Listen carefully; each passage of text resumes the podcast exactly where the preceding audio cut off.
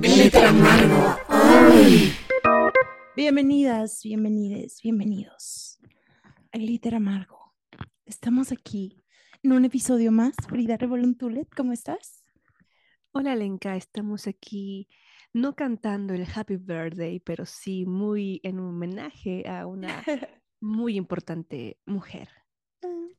Así es, Frida. Estamos hablando de el personaje Marilyn Monroe y detrás de ese personaje está este mujerón que es Norma Jean Baker, aprovechando esta este tiempo de polémica respecto a esta interesante mujer, a esta em, leyenda urbana, sí, a esta, sí, a este, a este como creación eh, pop de Marilyn Monroe, ¿no? Esta imagen, esta mujer que probablemente es una de las mujeres más reconocibles en todo el mundo, free, y que murió de una manera mm, trágica, y creo que de alguna manera eso también eh, fue parte de la construcción de, del, del mito alrededor, y también que, pues justamente ha sido sobreexplotada en su imagen una y otra y otra y otra y otra vez. Em, sí, Pri, de ella. De ella vamos a hablar, ¿cierto? De ella, nada más ni nada menos. Eh, bueno, como tú lo comentabas, ha surgido en este año, pero ya se venía a dejar, ¿no? Desde hace unos años como em, los avisos, ¿no? De los trailers de la película que está como muy famosa ahorita y también esperada, y ya que muchos lo vieron, dijeron, ¿qué anda? ¿no? Con muchas excepciones también ha generado, pero bueno, la película es Blonde, se escribe Blonde, pues si la quieren buscar en Netflix, ¿no? Está. Y bueno, fue estrenada pues en septiembre de este año, 2022, dirigida por Andrew Dominic. Y está, bueno, el guion también es de él, pero está eh, basada esta mm, adaptación cinematográfica en un libro que es de ficción. Entonces también por ahí podemos quitarnos esas pasiones, ¿no? De, quienes vimos la película y, y sí te deja una onda como de, ¿qué onda, no? ¿Por qué tanto martirio, tanto dolor, tanto odio y todo? O sea, sí es muy oscura, ¿no? Entonces, em, bueno, es una visión del cineasta que también tendrá sus ondas, que bueno, justamente desde la crítica cinematográfica combinada con lo social, no lo sé, pues se, se ha mirado de una forma extraña, ¿no? Como que no ha gustado mucho, pero a su vez, te digo, está basada en un libro que se basa en la imagen de esta mujer de Marilyn Monroe, pero es ficción, ¿no? Y entonces desde la primera página la escritora te dice, esto es una ficción, nada que ver, yo me alimenté, ¿no? O sea, muchas cosas me las saqué de la manga y listo, ¿no? Pero bueno, justamente a las personas al ver solamente o leer los encabezados, que es otro tema que también hemos hablado acá en Letra Amargo, ¿no? De la información, cómo la consumimos y demás, pues nos quedamos con lo básico y por eso pues, tantos ataques, ¿no? También como de, ah, qué onda, ¿no? Así no es la vida. Pero también, digamos, ya entrando en este tema, si, lo, si nos ponemos a reflexionar la forma en que se ha manejado la imagen de esta mujer, pues desde el inicio de su tiempo y hasta ahora, aún después de fallecida varios años, mm, tampoco se busca hacerle justicia, ¿no? Tú, Alenka, por ejemplo, eres, nos has dicho en tus capítulos que eres muy fan y que has podido investigar, pues, de ella en una forma, pues sí, más profunda, ¿no? Como la mujer compleja que, que, que fue y que mal se le comprendió también. Sí, o sea, yo, yo soy muy, muy fan de Marilyn Monroe. Además, ella es Géminis también. Entonces, eh, yo recuerdo que el primer libro más grande, así, un libro así monstruoso que leí, el primer libro monstruoso que leí, así de esos así enormes tabiques de miles de páginas, fue un libro que encontré en una, en una librería y le tuve que rogar a mi mamá que me lo comprara porque más estaba muy caro. Y sí lo hizo y era de Marilyn Monroe y era sobre su vida y es el primer libro que me pude devorar de ese tamaño. Em, y justo es, es una mujer que, bueno, también, o sea, es una, yo creo que en parte eh, hay muchos documentales, hay muchas biografías alrededor de Marilyn Monroe, pero también hay muchas interrogantes respecto a su vida, que además están alimentadas por el hecho de que murió de, de, pronto y hay muchas cosas que terminan en manos de otras personas, ¿no? O sea, para hablar. Y ella ya no está para defenderse de estas visiones, o sea, ella ya no está para decir nada y no tiene ningún pariente realmente cercano quien pueda hablar bien de ella porque, o sea, que pueda hablar por ella, o sea, ni, ni hijes, ni padres, ¿no? O sea, padre nunca supo quién fue su papá y, o sea, fue algo que la marcó profundamente y su mamá sí tenía problemas de esquizofrenia y no la podía cuidar. Eh, entonces realmente no tiene nadie cercano y todas las personas que la rodearon eh, fueron personas que en gran parte, o sea, porque murió a los 36 además, eh, pues estaban querían algo de ella, ¿no? O sea, todo el mundo quería algo de ella, quería estar rodeado de ella. Entonces, o sea, desde, gran sinceridad, o sea, alguien que estuvo muy cercana a ella en sus últimos días, desde eh, su psicólogo y su psicóloga antes, y también Liz Strasberg, por ejemplo, eran personas que sí se aprovecharon de ella. O sea, digan que no, eran sus amigos, eran personas que se súper aprovecharon de ella y la manipulaban eh, mucho. Eh, pero obviamente todas estas ideas no son lo suficientemente claras porque no, justo, o sea, no hay, no hay manera de ahondar en ello y por eso alimenta también esta idea de la famosa perdida y rota, ¿no? Y de este mito que a las personas además nos encanta porque nos gusta proyectarnos en ellos y, sentir que refleja, o sea, como hacer catarsis en alguien más que te representa como en, en, en ese aspecto famoso, ¿no? Como el famoso roto, pero la realidad es que Marilyn Monroe, por ejemplo, en esta película sí es muy plasmada tal cual como una, mm, es muy plasmada como una em, mártir. Y muchas personas también decían, o sea, sí es una mujer que también sufrió mucho, pero muchas personas, mujeres decían, o sea, muchos de los que defendían decían, es que esta mujer era una chingona y tenía su empresa. Quieren verla como una girl boss también muy, mucho, como este personaje súper, la mujer cabrona y, y directa, pero realmente tampoco era eso frío, o sea, era, o sea, se le quieren atribuir cosas eh, feministas que realmente ella tampoco tenía en su época. O sea, sí fue una mujer eh, muy chingona y que defendió muchos de sus derechos laborales y que tuvo la iniciativa de querer cambiar muchas formas en las que se le veía que al final nunca realmente lo logró. Pero, pero era una mujer en los 50, que era una época donde apenas empezaba la liberación femenina, o sea, no, no, ni siquiera había empezado la liberación femenina en ese momento, más bien había empezado la, el, eh, era el principio de este personaje de mujer sexual en el mundo. ¿no? O sea, ya por fin se permitía como que, por ejemplo, en Hollywood es muy claro porque ella está en referencia a Hollywood, ya se empezaban a permitir esta erotización un poco más explícita justamente para competir con la televisión que estaba empezando también a robar atención del cine, ¿no? Entonces, el, eh, Hollywood, o sea, el cine lo que hizo para defenderse fue de alguna manera eh, buscar em, proyectar cosas que tal vez en la televisión no se iban a poder ver. Entonces ya las mujeres eran vistas más como, como, como en, ese, en ese aspecto. Y las mujeres ya se les permitía ser más sexuales. Por ejemplo, Betty Friedan dijo que entre los 50 y los 60 Em, el interés de las mujeres en el sexo, como lo mostraban los medios, eh, se volvió más claro, ¿no? y, Marilyn Monroe también se volvió una forma de poder proyectar ese deseo de sexualidad, pero las mujeres de esa época seguían siendo, las mujeres blancas de esa época seguían siendo tal cual los premios de los hombres blancos de esa época, ¿no? O sea, las amas de casas, premios perfectos, en las imágenes de los pin-up, que por ejemplo Marilyn Monroe empezó como una pin-up, son un clásico, ¿no? De esa época.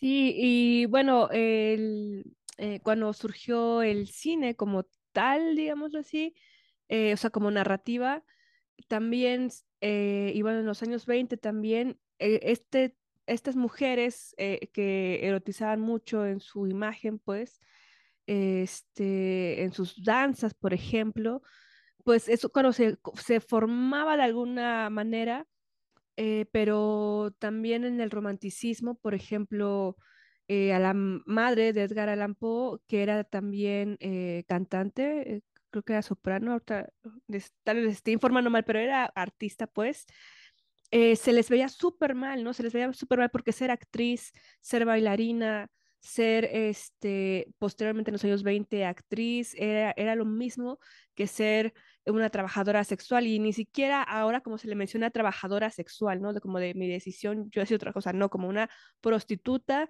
y que en el sentido peyorativo de la palabra y como falta de ser buena mujer, ¿no? Te fuiste por lo libertino y entonces eres actriz, entonces eres cantante, entonces eres performer o algo así, ¿no? Si eres mujer y si eres hombre, pues eres un borrachal, ¿no? También si eres actor, eh, cantor, lo que sea, ¿no?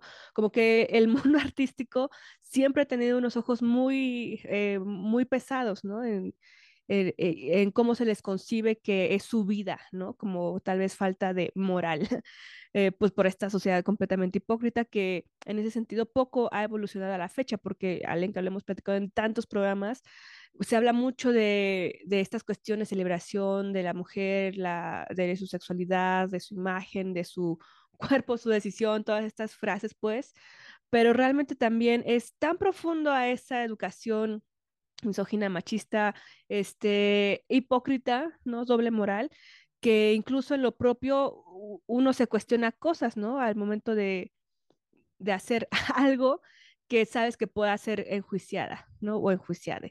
Eh, y cuando finalmente lo haces, pues bueno, también te puedes librar de, de, varias cuestiones, pero sigue ahí ese estigma, ¿no? Y entonces en estos años 50, eh, Alenka, que tú mencionas, pues justamente estaba toda la cuestión de la guerra, Estados Unidos poniéndose como los más magnánimos eh, en su cine, ¿no? En sus historias. y este, y de alguna forma, justamente cuando, o sea, lo sabemos, cuando iban, este, eran en los campos de batalla y demás, hacían shows, ¿no? Donde mandaban a las mujeres más sexualizadas o iconos sexuales de su época, de su momento en Estados Unidos, para que les hicieran un show, ¿no? Disculpen acá la tos. Y este, no se me ha quitado en un mes, no lo puedo creer. Pero bueno, y este, y, y es así, ¿no? Y entonces con, con Marilyn Monroe se genera esta, bueno, se viene generando ya, gestando y muy solidificando lo que es la industria de Hollywood, y con ello también darle como su lugar, ¿no? A estas mujeres que son, pues eso, o sea, son eh, son una imagen sexual, pero ya son inalcanzables, ¿no? O sea, las están, las elevan, las elevan, las elevan al punto en el que las estancan en un personaje y de ahí no pueden salir, de ahí no pueden salir si te tocó ser, este, pues esto, un icono sexual, las, o sea, la sociedad alrededor de ti te dice, oye, hasta agradecida tendrás que estar porque pues tienes todo lo que nadie más puede tener, ¿no?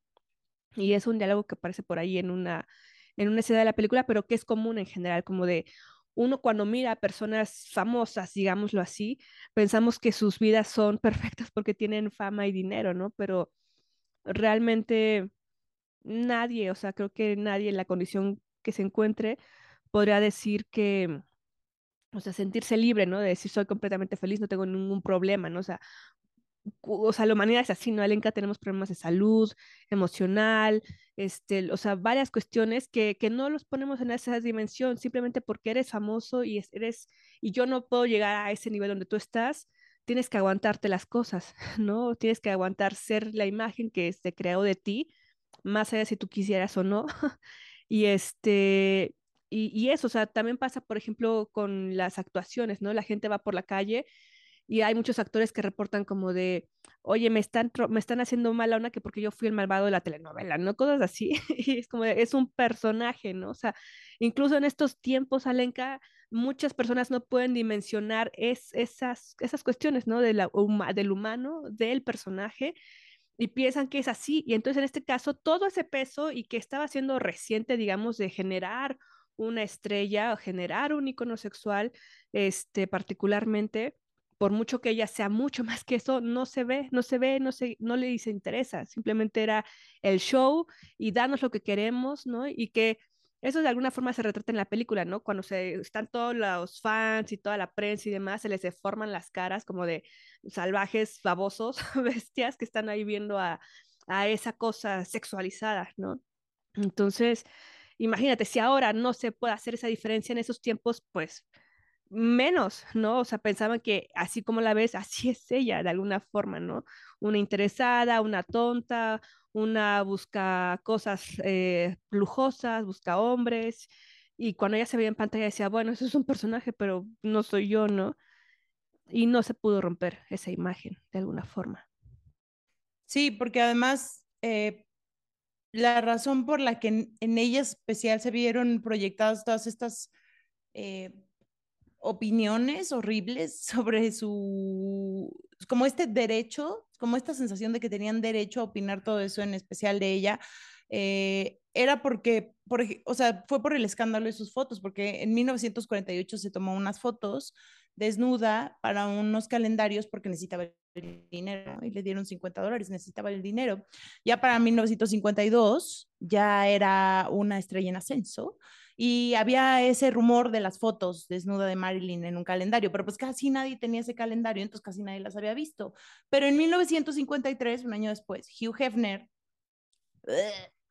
que estaba empezando su revista Playboy, eh, compró los negativos por 500 dólares y pagó 500 dólares por esos negativos, sacó las fotos de Marilyn, obviamente sin, sin su permiso y sin darle un centavo de lo que se generó del dinero y generó millones, ¿no? Porque ya era una mujer famosa. Y, y, ya, o sea, sin escrúpulos. Y como, imagínate, para una mujer de esa época lidiar con un escándalo así, y ella optó por lidiar con eso con una como, digamos, imagen de, de cero culpas, ¿no? Así como de no tengo culpas. Ella dijo, lo hice porque necesitaba el dinero, la esposa del fotógrafo estaba presente y no me avergüenza, no hice nada malo, ¿no? Entonces, a partir de que dice no me avergüenza, no, no hice nada malo, todos los medios y en todos lados así de Marilyn le gusta mostrar cómo son las cosas y Marilyn las cosas como son, y Marilyn la sexualidad, o sea, como para lidiar con eso, y eso hizo que los medios la mostraran, la hipersexualizaran, ¿no?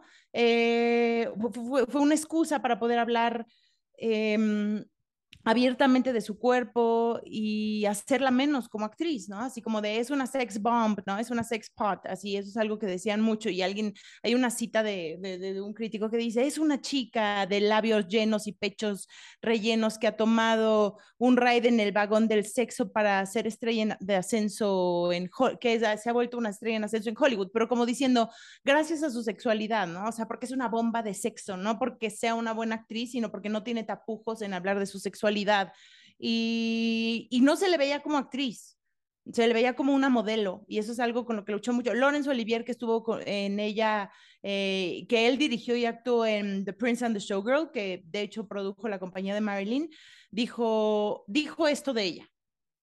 Y diciéndolo como súper mamonamente con su acento eh, inglés, súper mamón, un güey actor de teatro súper reconocido, súper como de, oh, Lorenzo Olivier y la chingada, y dijo, él decía, eh, por dentro ella no quiere actuar, quiere mostrarse a sí misma.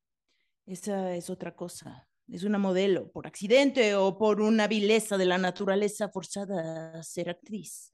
Esa es la verdadera respuesta. ¿Quién es ella? Es como de, güey, neta, no, o sea, esto era después de que ella ya había estudiado en el Actor Studio, después de que había mostrado que realmente, o sea, era una había mostrado sus talentos. De hecho, en esa película es súper evidente que ella es una mejor actriz que él. Y algo que nadie toma en cuenta es que realmente Marilyn Monroe era buenísima para la comedia, Free. Y hacer comedia es algo increíblemente difícil. O sea, los actores es muy difícil. De hecho, mucha gente cree que el drama y el llanto y el grito es lo más difícil, pero eso no es verdad. O sea, los actores realmente creo que el reto más grande es la comedia, porque requiere que tengas muy buen timing, que sepas dónde parar, que no te pases, o sea, que sepas gesticular, el movimiento, o sea, toda una sincronización bien interesante para no hacerte el payaso y ser el cagado, sino como que justo un punto eh, medio muy cabrón. Entonces, es, por ejemplo, nos lleva a hablar como de, eh, de la imagen tan particular que tenía Marilyn Monroe, o sea, el arquetipo. Eh, en primer lugar, el que fuera rubia, ¿no? Ese, eso es algo muy de blancos, porque realmente es muy raro que una persona que no sea blanca tenga el cabello rubio. También es un signo de opulencia, de glamour, y está muy reforzado en sus películas esta idea de que rubia. Este, With Gentlemen Prefer Than Blondes, por ejemplo, eh, y, y, lo mencionan mucho, ¿no? En varias de sus películas. Entonces ella encarna como el arquetipo de la chica, que tiene que ver con edad, género y el sex appeal que ella tiene. Y en la narrativa del cine, Free, como habíamos platicado, siempre es vista, como les recomendamos nuestro episodio sobre mm, mujeres en el cine, desde, siempre es vista desde un punto de vista masculino, o sea, siempre es vista desde el male gaze, desde una perspectiva de hombre, em, pero además es sexual, pero es ingenua, ¿no? Eso es, eso es lo que la hacía también tan especial, que tenía mucho humor y mucha ligereza, y mucha ligereza. O sea, había otras mujeres que eran como las sexys, las femme en las películas, ¿no? O sea, tenemos también a, ¿cómo se llama esta mujer? Se me olvidan ahorita su nombre, pero eh, tanto Ava Gardner como otras sí eran muy sexys y todo, pero lo que Marilyn en especial tenía es que era muy sexual, pero era como muy ingenua. Era como de, no me doy cuenta, ¿no? O sea, como, oh, ¿en serio? Sí. Ah, pues yo no pensaría, ¿no? Era parte de sus personajes y era parte de su personaje cómico. Y en general, ese, ese personaje que es Marilyn Monroe es un personaje que ella creó. O sea, ella no es que fuera así todo el tiempo, ella creó ese personaje para los medios y para sus películas, ¿no? Entonces, o sea, cuando se habla de que no era actriz, o sea, claro que era actriz y era una gran actriz y, y ella creó el personaje de Marilyn Monroe. Norma Jean creó ese personaje y, y es por eso que todo el mundo cree que conoce a Marilyn Monroe. O sea, por eso tenemos esa relación parasocial con ella, de que creemos que la conocemos y que podemos opinar y saber, porque vemos tan claramente ese personaje que dice, sí, es que yo la leo. Y, y, también hay esta relación de creer que, que como en su comedia era la ingenua y demás, o sea, y como en su comedia era como cagada, creen que es involuntario, o sea, creían, o cuando, o cuando la entrevistaban así como de, ¿qué traías puesto? ¿No traías puesto nada? Claro que sí, traía puesto Chanel número 5 o, o, cosas, como hacía muchas bromas así, era muy chistosa, o sea, tenía muy buen sentido del humor. Era irónica, ¿no? Pero la gente como que, es que siempre, siempre, siempre, o sea, si, si no les juegas como quieren, ay, entonces, este, o sea, lo que tú dices hace ratito, ¿no? De si acepta su sexualidad, ay, le encanta, ¿no? si, no la hubiera, si se hubiera mortificado por las fotos, otra cosa también, ¿no? Como de, ay, para, e", o sea, moralizar. La mosquita muerta, haciéndose la mosquita muerta. Y también la idea de que una mujer no puede ser cómica voluntariamente. O sea, no, es que es una tonta. O sea, porque no, es, es, como que, y eso yo creo que más reforzado en esa época, si todavía ahorita lo vimos, en esa época era súper fuerte como la idea de, a ver, güey, está actuando y está haciendo cagada y está fingiendo ser ingenua y es así como de, no, las mujeres no pueden ser cómicas más que involuntariamente, o sea, es una tonta, ¿sabes? ¿Me explico? O sea, porque, porque se manejaba mucho dentro de la comedia. Entonces, em, hay un fotógrafo muy chingón que se llama Richard Avedon, que dice de Marilyn, no había tal cosa como Marilyn Monroe. Esa persona era un invento suyo, una invención genial que creó como, como un autor crea un personaje, ¿no? Y Philip Halsman, que también es otro fotógrafo, dijo, es todo menos tonta, con una increíble franqueza y un buen sentido del humor, y su compañía estimulante hasta de una manera espiritual. Lo que más me llama la atención fue una benevolencia en general, una ausencia absoluta de celos y envidia, lo cual para una actriz es increíble. Esa segunda parte siento que es más como de su personaje, ¿no? O sea, ese es el personaje de Marilyn Monroe y ahí él también cayó, pero sí, o sea, eh, muchas personas que la ven y creo que se le nota como este muy buen sentido del humor, esta franqueza. Era una mujer muy inteligente que le importaba mucho ser vista como culta. Entonces leía un montón y estaba familiarizada con los clásicos, eh, ¿no? Entonces, claro, pero ¿en qué momento los medios les interesó mostrar eso? Pues jamás, ¿no? O sea, yo creo que quien tenía oportunidad de poder conocer a profundidad a esta mujer, pues era quien realmente quisiera entablar una conversación con ella sin esperar el personaje, ¿no? ¿Qué pasa? O sea, también es, es increíble porque también en estas fechas tú ves que llega una banda y te van a esperar al aeropuerto, ¿no? Y me imagino que va a ser padre, ¿no? Que, que, que vayan a tu, al aeropuerto y te esperen y así, ¿no?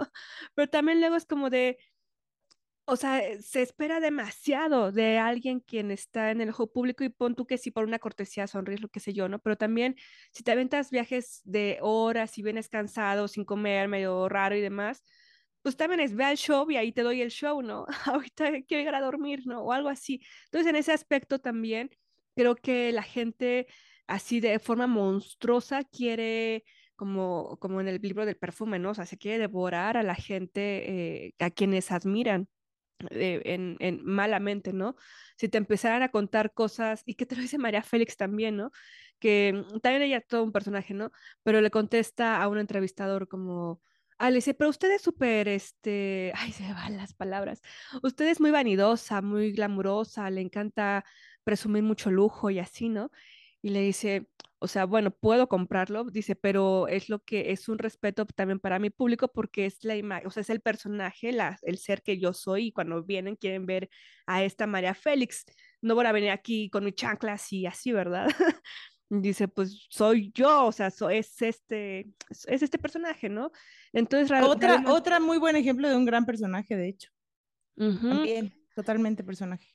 Y en este caso, pues es así, ¿no? O sea, eh, cuando ella estaba en su show, en su personaje, en alguna presentación, lo que sea público, pues evidentemente este, iba a mostrar parte de ello porque sabía qué es lo que se esperaba y de alguna forma cuando alguien quería entablar con ella otro tipo de conversación en ese ambiente, pues era medio extraño, ¿no? Medio imposible y tal vez incluso ni siquiera le agarraban la onda por lo que tú comentas, ¿no? Como de, ella quiere ser irónica, no sé, sarcástica, o sea, haciendo otros niveles tal vez y la gente como de, ay, o sea, sin agarrarle muy bien, ¿no?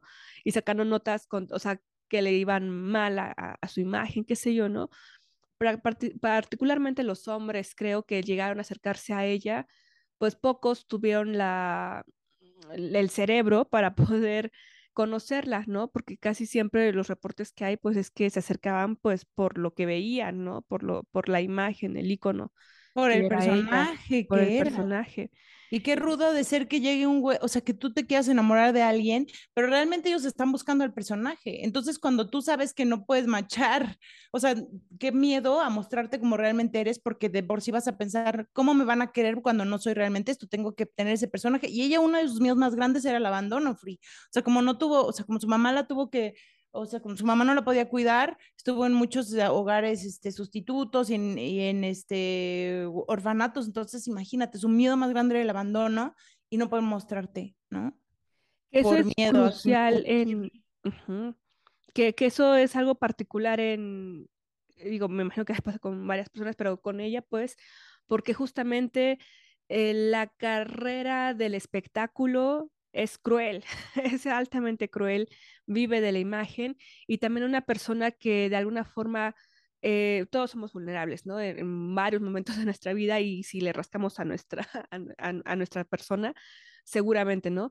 Pero también cuando hay una vulnerabilidad no trabajada, porque en esos tiempos, o sea, la salud mental, ir al psicólogo, pues olvídate, ¿no? O sea, lo que era irte a loquero con esa palabra despectiva porque te trataban mal, o sea, no era como de derechos humanos, ¿no? O sea, realmente no creo que esta mujer, o sea, si estuviera en otros tiempos donde el acceso a los psicólogos, a poder charlar sin que le dijeran que estaba loco, qué sé yo, tal vez otro camino hubiera existido en, tal vez, no lo sé, ¿no? En, en, su vida, de tener un apoyo verdadero, ¿no? Y no una bola de buitres que querían sacarle lo que se pudiera, tanto de un suspiro como de un mechón de cabello como de su cuerpo, de su alma, de su, de su ser, ¿no? De su dinero. Entonces, eso está muy cañón, más con estas profundas raíces lastimadas, ¿no? Eso, eso, Frida, justo me hace pensar en por qué de pronto está tan mal no dejar descansar a esta mujer y sobreexplotar su imagen, por qué seguir perpetuando el abuso que vivió todo el tiempo. Ya lo que estaba buscando era un hogar y como tú dices, toda esta sensación de que la gente siempre estaba tratando de explotarla, es algo que sigue sucediendo hasta ahora.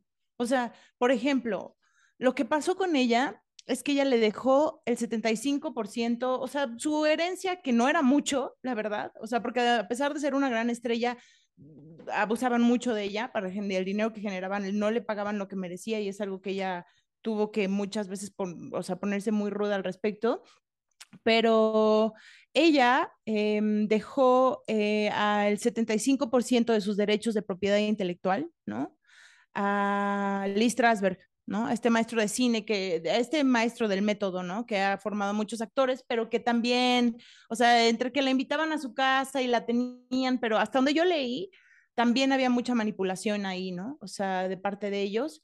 Y, y a su psicóloga Marianne le dejó el 25%. Ahora, Lee Strasberg le heredó esos derechos a su segunda esposa, que ni siquiera conoció a Marilyn jamás. Y ella en el 2011 vendió su parte, o sea, y ella dejó O sea, ella cuando tuvo los derechos dejó que explotaran la imagen de Marilyn para todo. Cremas, o sea, para todo lo vendió. O sea, por eso seguimos viéndola una y otra y otra y otra vez. En el 2011 lo vendió su parte a una, a una marca por entre 20 y 30 millones de dólares. Y entonces ellos, literal, ya le explotaron así de que vamos a usarla desde, desde para vodka, que Mercedes-Benz, que verla en absolutamente todo, ¿no? Y Christie's vendió hace poco algunas de sus cosas como su licencia de conducir en 145 mil dólares, ¿no? Entonces, pues está, o sea, no sé, siento que, que, no sé, muy macabro, es muy macabro, Alenka, porque tú lo mencionas, ella tenía a su psicóloga, luego a su psicólogo, y eso pasa con muchas personas, lamentablemente en el espectáculo, que tienen estas personas, pero que lejos de ser los profesionales que se esperaría que sea un profesional de la salud, más de la salud mental, pues terminan con hasta demandas, ¿no? En el caso, digo, Michael Jackson, no, ya no, mm, eh, sabemos qué onda, pero, o sea, también fue así, ¿no? O sea, se veía como que había abuso de parte de sus médicos, ¿no? Este, también de otras personas que han llegado a cometer, eh, que se han desvivido, pues finalmente también ves que hay un, ah, y que son muy, muy ricos o ricas, ves que tienen un equipo, ¿no? Un equipo de trabajo como para cuidarles la salud, las medicinas, lo que tú quieras, pero como que al final eran buitres también, ¿no? O sea, realmente como que no puedes confiar en nadie y eso es, está muy cañón, está muy cañón y también este con todo esto que nos comentas, Alenka, de de que, o sea, de, alguna forma ella era activista en su industria, ¿no? De decir, oye, yo soy el protagónico y no me están pagando ni, o sea, ni, o sea, ni siquiera la mitad de lo que al coproductor o al coproductor, al coestelar eh, le van a pagar, ¿no? hacía donaciones, ahora que dijiste que era activista, hacía donaciones súper generosas y creo que fue con Aretha Franklin, no estoy segura, que no la querían dejar tocar en un lugar donde tocaban músicos de jazz muy cabrones y dijeron, no, tú no eres suficientemente buena. Y Aretha y, y, Marilyn, que la amaba, dijo como de, por favor, o sea, llamó al güey y le dijo, mira, soy Marilyn Monroe, si tú la buqueas, yo te prometo que voy a pedir una mesa en primera fila todas las noches. Entonces así fue como le dieron chance. Eh de tocar ahí y tenía como ese tipo de actitudes súper chingonas, o sea, como muy chidas, muy proactivas todo el tiempo, como muy amorosas, como muy con esta idea de querer ser querida también, o sea, que tiene su lado chido y su lado oscuro, o sea, también, o sea, es algo muy complejo, ¿no? O sea, porque yo me imagino, no sé qué diría, no sé, es muy complejo. También, por, o sea, ya como para mencionar que que también algo que era muy marcado de su personalidad. Ah, bueno, hay un, hay Stephen Cohen, que es un hombre que analiza sus biopics, dice, los chismes de sus romances, abortos y posible o imposible asesinato refuerza su inmortalidad porque la veracidad es siempre refutable y debatible, dándole a su historia la de vida la sensación de que sigue siendo un misterio. Y eso es una realidad, es lo mismo que les decía al principio del episodio, o sea, como hay muchas cosas que no son claras, justamente de ahí todavía se mantiene ese velo y pues justamente tiene toda esta eh, imagen del famoso dañado de las enfermedades de esquizofrenia de su mamá, que tenía endometriosis, que tenía miedo al abandono, que fue explotada por los hombres y por Hollywood en general. Y también el hecho de que como una mujer tan, con una sexualidad tan exacerbada no podía tener un bebé. O sea, eso es algo muy rudo también, ¿no? O sea, y que para ella también debió haber sido un golpe muy fuerte, ¿no? Sí, más en esos tiempos que sea la profesión a que te dediques, de alguna forma el camino era la maternidad, ¿no? O sea, en esos los 40, los 50, no había mucha opción y ella genuinamente quería ser madre, ¿no? Más allá de, de lo que el destino le tuviera para ella, ella quería ser madre. Entonces, pues lo hemos platicado también. Eh, o sea, los derechos sexuales y reproductivos es eso, ¿no? Actualmente derechos y que de alguna forma tú quieras y, y no puedas por diversas cuestiones, eh, pero también muchas veces por cuestiones, o sea, que no, que de haberse cuidado tal vez no hubieran terminado así, pues también creo que ha de ser un, un, golpe al, pues a, la persona, ¿no? En el sentido de que saber como de, no manches, si por un trabajo, por un estrés o por cosas mensas, que podríamos decirlo así ahora, ¿no? Como de, o sea, perdí lamentablemente a un bebé o a, quien yo quería por este, por tener que ir a un llamado, ¿no? No lo sé, o por poner en riesgo algo, pues pasó, ¿no? Y de alguna forma, pues era esa tiranía también, ¿no? De la industria, de no, de, de pues sí, de no dejarle, o sea, yo así en mi teoría de la conspiración también, este, o sea, siento que es una industria que es como tú eres esto, ¿no? No puede, o sea, ni siquiera puedes envejecer, no puedes, este, ser madre, o sea, se caería todo lo que es esta imagen de, de ti, ¿no? Sí, sí, qué fuerte tener ese personaje puesto todo el tiempo, pero también qué, qué inteligente, o sea, qué inteligente de su parte eh, utilizar, o sea, esta mujer que utilizó eh, lo que pudo, o sea, su, a su favor, todas las, las circunstancias, por más duras que fueron, o sea, logró lo que quería y se y lo logró por sus propios ovarios, así de que sus propios medios, como a su manera, no a su manera, sino que, ay, no sé cómo decirlo, es que es algo que es un personaje que me, me genera, no sé, muchas dudas, o sea, como que no sé exactamente, a lo que voy es que quiero hacer una pregunta como muy extraña tal vez para el final, que es decir, me pregunto si ella le hubieran dicho si que podía cambiarlo todo y no haber sido Marilyn Monroe, ¿qué hubiera, lo hubiera vuelto a hacer o no? No lo sé. Hay que jugar aquí a la sesión espiritista para que nos conteste. Pero yo creo que si fuera esto que conoces ya en la posteridad, ella como su espíritu arriba, ¿no? Pensando en la reencarnación, le dijeron, oye, puedes volver a vivir toda esta vida o tener a tu bebé, o sea, lo que tú querías, o sea, ella que sí quería ser mamá, yo creo que hubiera optado por lo segundo, tal vez, no lo sé. Yo creo que a lo mejor sí iba a ser un ser atormentado eh, y podía ser un ser atormentado siendo Marilyn Monroe o ser un ser atormentado nada más siendo Norma Jean, pues a lo mejor eh, fue más interesante ser Marilyn Monroe, no sé, es complejo, no lo vamos a saber a lo mejor eh, también ya estamos alimentando estas especulaciones, pero como desde una reflexión nada más abierta. Y, mm, y pues eso, Free. Eh, me gustaría mencionarles que sería muy bonito que vieran un episodio que yo vi, bueno, un video ensayo de una chica que es muy interesante, que me gustan mucho sus videoensayos, que se llama Mina Le, que también habla sobre Marilyn Monroe. Y de ahí yo tomé algunas de las ideas que tengo, además de las eh, cosas que ya conozco de, de, la, de esta interesantísima mujer. No sé tú. Sí, eh, o sea, a mí me causa ese asombro justamente de cómo a ciertos personajes en la historia del pop, o sea, la cultura popular, o, o sea, de alguna forma no se les, o sea, se les sola, o sea, se les crea porque sí es todo un equipo, ¿no? Aparte de lo que, del talento que se, que se tiene, ¿no?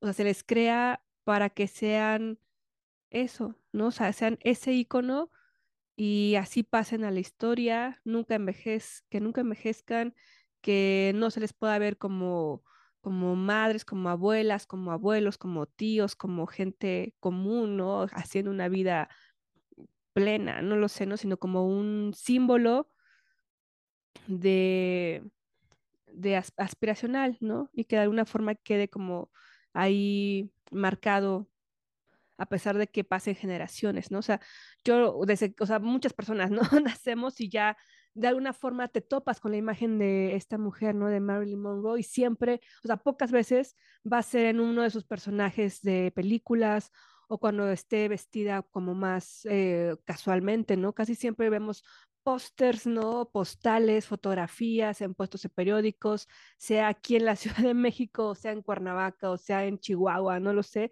pero siempre de repente aparece la imagen de esta mujer, eh, así como, así, en ese icono, ¿no? Justamente, que muchas personas no, o sea, no la han conocido ni siquiera por su actuación, lo que tú mencionabas, ¿no? Sino por ah, la imagen, el misterio que es Marilyn Monroe, que es una postal de una mujer sexy.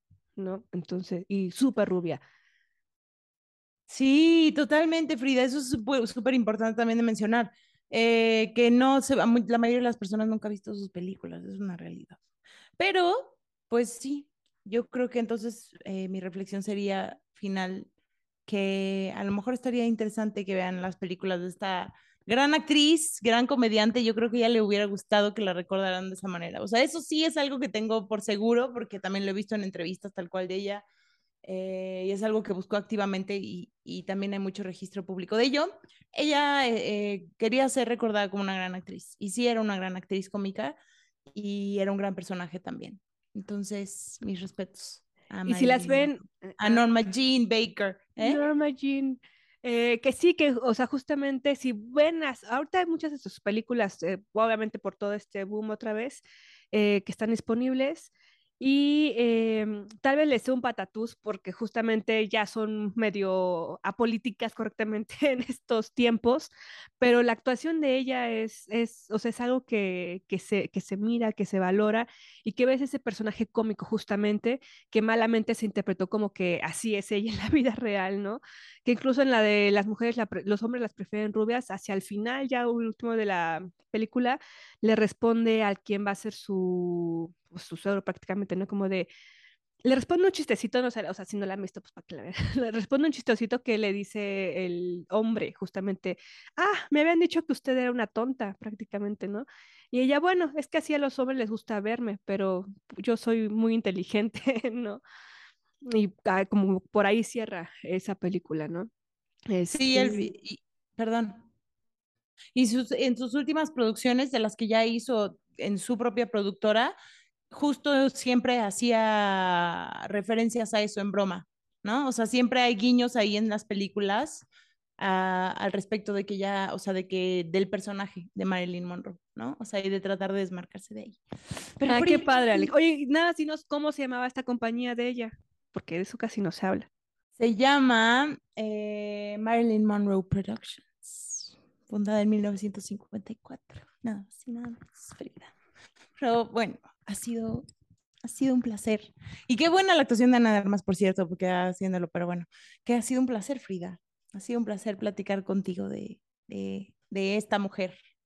Así es, Alenka, y porque sé que a ti te gusta muchísimo y también era como interesante, ¿no? Conocer pues a esa persona más allá de, del personaje, también estas cuestiones del activismo que, que, hizo, como ella, como, pues sí, como una mujer en la cinematografía de Estados Unidos y que poco se habla de ello, ¿no? O sea, también para encontrar este dato de la productora, pues casi no, no hay mucho, ¿no? Hay que buscarle tantito, este, sus personajes, sus, sus vivencias y no solamente, pues lo que hemos platicado aquí, el personaje.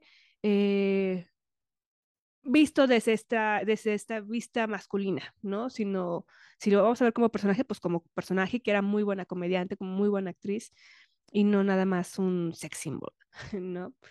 Este, y pues ello, que la mejor manera de hacer un homenaje a cualquier eh, creativa, creativo, creative, pues es mirar, consumir lo que generó, ¿no? Entonces, pues saber lo que ella hizo y, y ya, véanlo así como esta gran mujer que de alguna forma pues también nos enseña muchas cosas para esta sociedad eh, hipócrita. Así es, Frida. Fue un placer. Esperamos que hayan disfrutado este episodio y nos vemos la próxima semana con un tema peliagudo. peliagudo y reciente. Y bueno, esto fue Glitter Amargo. Adiós. Chao. Glitter Amargo.